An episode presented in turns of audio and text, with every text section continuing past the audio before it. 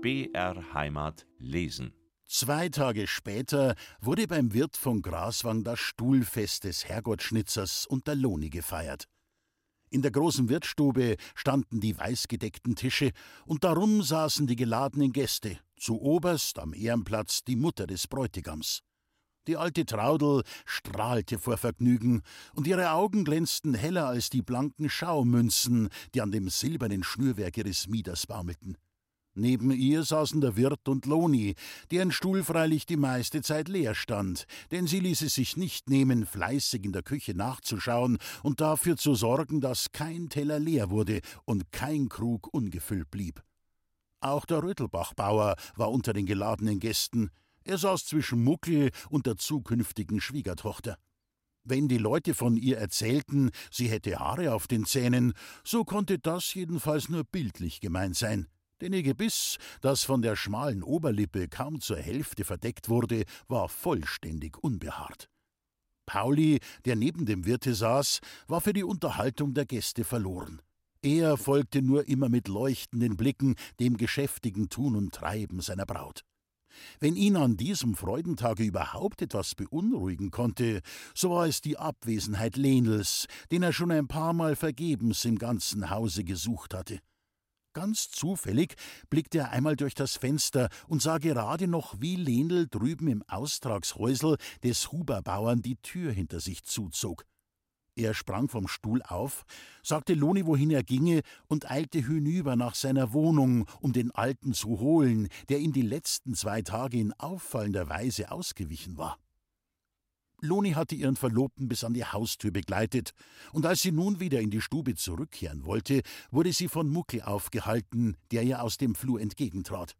No, Loni, jetzt ist halt doch so kämer, wie ich allweil gesagt hab. Drum, meine könnt's mir jetzt auch wieder gut sein. Schau, schon deswegen, weil meine Eifersucht dein Glück gemacht hat. Loni lachte. Wenn du sagst, dass dich alles reut, nachher will ich dir wieder gut sein. Freilich reut's mich, wenn ich auch nicht leugnen kann, dass mir die größte Gaudi gemacht hat, wie ihr zwei aufeinander losgefahren seid wie die gestupften Gockeln. Ja, hätt ich nur von Anfang nicht so viel Angst ausstehen müssen wegen dem Lendl. Das hätt weiters nicht dumm ausgeschaut, wenn ich, der einzige Sohn vom Rötelbachbauern, ein paar Monate hätt sitzen müssen wegen so einer talkerten Geschichte. Ja, hast denn du dem Lendl was tan? fragte Luni erstaunt. Ja, weißt denn du nix davon? Aus dem Geschwätz wär ich nicht gescheit. Kannst dich denn nimmer erinnern an den Tag, wo ich mit meinem Vater kummer bin und wo du mir nachher so geschwind einen Korb gegeben hast? Da war gleich drauf die Red, dass du am anderen Tag auf die Alm gehst. Da hab ich mir denkt, den Katzensprung könnt ich nur riskieren. Vielleicht redt man sie leichter mit dir, wenn du allein bist. Und du warst in derselben Nacht auf der Alm. Freilich, aber grad wie ich an deinem Kammerfenster hab klopfen wollen, da kommt der Lendl dazu, packt mich, und wie's diesmal geht, ich hab'n halt so wegschlänzt und da is er halt unglücklich gefallen. In der ersten Angst, man könnt mich sehen, bin ich ausgerissen, weil ich wen kommen hab hören. Freilich hab mich die Sorge um den Lendl nicht weit fortlassen. So bin ich wieder zurück, und da hab ich gesehen, dass der Pauli da is und dem Lendl aufhilft. Der arme Kerl hat gemeint, er müsst schon sterben wegen dem bissel Loch im Kopf und hat dem Pauli heilig versprechen lassen, dass er Freund bleibt mit dir, ob du gut oder ungut mit ihm wärst. Alles hab ich mit angehört, auch wie er ihm verraten hat, dass du sein leibliches Kind wärst. Zutraulich neigte sich Muckel gegen Loni und sprach ihr ins Ohr: Weißt, von mir hat's kein Mensch erfahren und erfahrt's auch niemand. Lonis Gesicht war weiß wie die Wand, und sie zitterte an allen Gliedern. Mühsam rang sie nach einem Wort. Heilige Maria! Ja, weißt denn du auch nix davon? fragte Muckel mehr erstaunt als erschrocken. Loni starrte ins Leere. Pauli! Wo ist der Pauli? Und wie eine Irrsinnige eilte sie zur Tür hinaus auf die Straße hinüber zum Austragshäusel des Huberbauern. Da drüben hatte unterdessen Pauli den Alten aufgefunden. Aber vergebens suchte er Lenel zu bewegen, mit ihm zu gehen. Komm, Lenel, komm, geh mit, bat Pauli immer und immer wieder. Du hast am allerersten ein Recht. Geh, lass mich, unterbrach ihn Lenel. Wenn du wissen tätst, wie's in meinem Herzen ausschaut, nachher sähst ein, dass ich in keine lustige Gesellschaft pass. Aber was? Du hast allen Grund zum Lustigsein, jetzt, wo dein Lieblingswunsch in Erfüllung geht, mit mir und der Loni. Ja, früher, da haben wir's ausgemalt in Gedanken, wie mein Kind einmal einen richtigen Burschen zum Mann kriegt. Und wie ich nachher ganz glückselig wär, wenn ich mit ansehen könnt, wie das Madel so mittendrin sitzt im Wohlsein und in der Freud. Und so kommt's ja, schau. Wir haben uns gern. Und was an mir liegt, das wird auch geschehen, ums Madel glücklich zu machen. Ja, Bub, das weiß ich. Und drum wird mir der Abschied leichter, als eigentlich für ein Vater recht ist. Geh, red nicht so dalkert, zürnte Pauli. Du wirst fortgehen. Wo willst denn du alter Zwickel noch hin? Eine überspannte Geschichte ist es, weiter nix. Ich will dich nicht von dem Glauben abbringen, aber es wird doch so sein müssen, dass ich geh. Du weißt, dass der Muckel damals alles gehört hat, was auf der Alm zwischen uns geredet worden ist. Und wenn der was weiß, so weiß es auch das ganze Dorf. Ja, und was ist denn nachher? fragte Pauli und fasste den Alten bei der Hand. Die beiden waren allzu sehr mit sich selbst beschäftigt, um auf die Tritte zu merken, die sich kurze Zeit im Hausflur hören ließen. Schau, Lendl, sagte Pauli mit herzlicher Eindringlichkeit, ich bin der Erste, der vor der ganzen Gmor dir die Hände hinstreckt und sagt, dass ich dich mein Vatern heißen und als solchen halten will und grad so wie ich wird dat Loni. Sei statt, unterbrach ihn der Alte jammernd, du weißt nicht, wie das Madel über ihre Eltern denkt. Wenn Loni je erfordert, dass ich ihr Vater bin, so gern's mich bis jetzt gehabt hat, mit dem Wort wär ich jetzt wieder bis in See eine.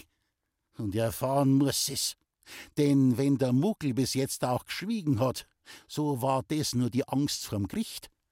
Ich hab von der Loni am bessern Glauben, fiel Pauli ein. Weißt was? Jetzt hol ich's Madel um. Nachher redst offen mit ihr. Na, Pauli, na, um Gottes Willen nicht.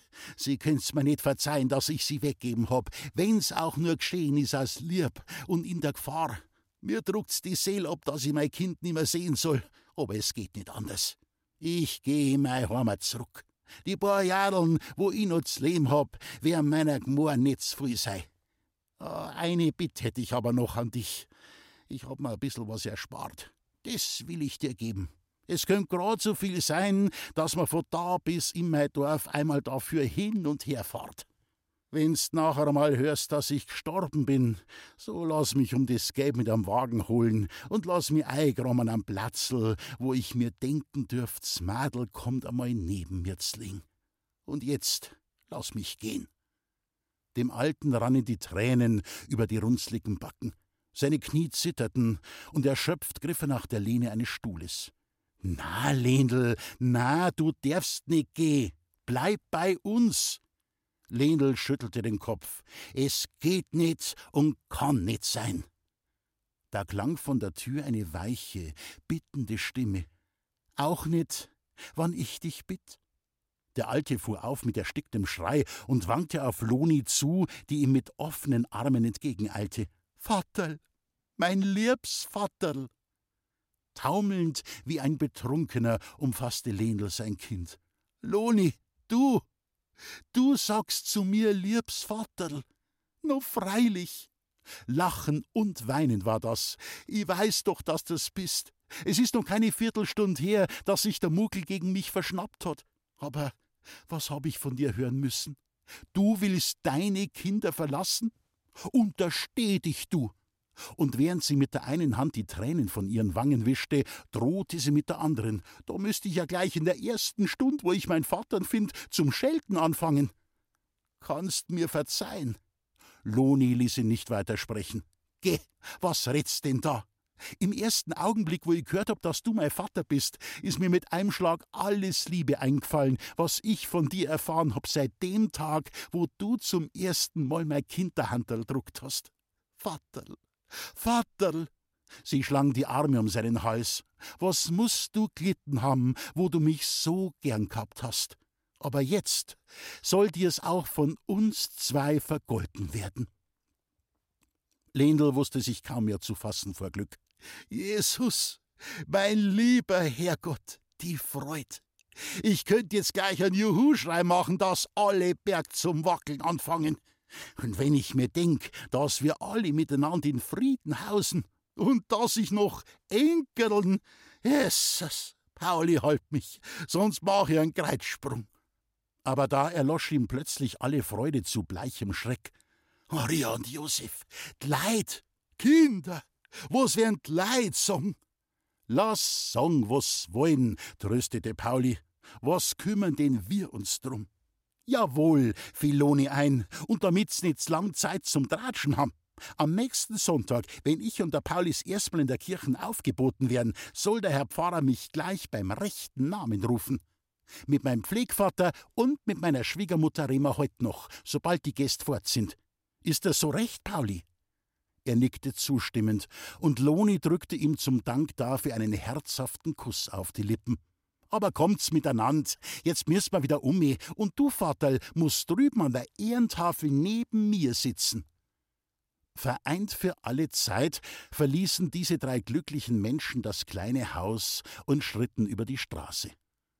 Als am anderen Tag der Maler von seinem Ausflug zurückkehrte, machte er große Augen zu der Nachricht, die er zu hören bekam. Er wollte anfangs den Gekränkten spielen, doch hielt diese Regung nicht lange an, als ihm Pauli die Hand bot mit den Worten Sind's nicht böse, Herr Baumiller, dass Ihr Plan nicht ausgegangen is. Aber zwei Leut's wissen, wo's zu jeder Stund gern gesehen sein und eine Heimat haben. Ich mein, das wär auch was wert bleiben's uns gut. Und er blieb ihnen gut. Jeder Sommer, den er später im schönen Ammertal verlebte, verfloss ihm fröhlicher als all die früheren, im traulichen Verkehr mit dem jungen Herrgottschnitzer und seinem jungen, glücklichen Weibe.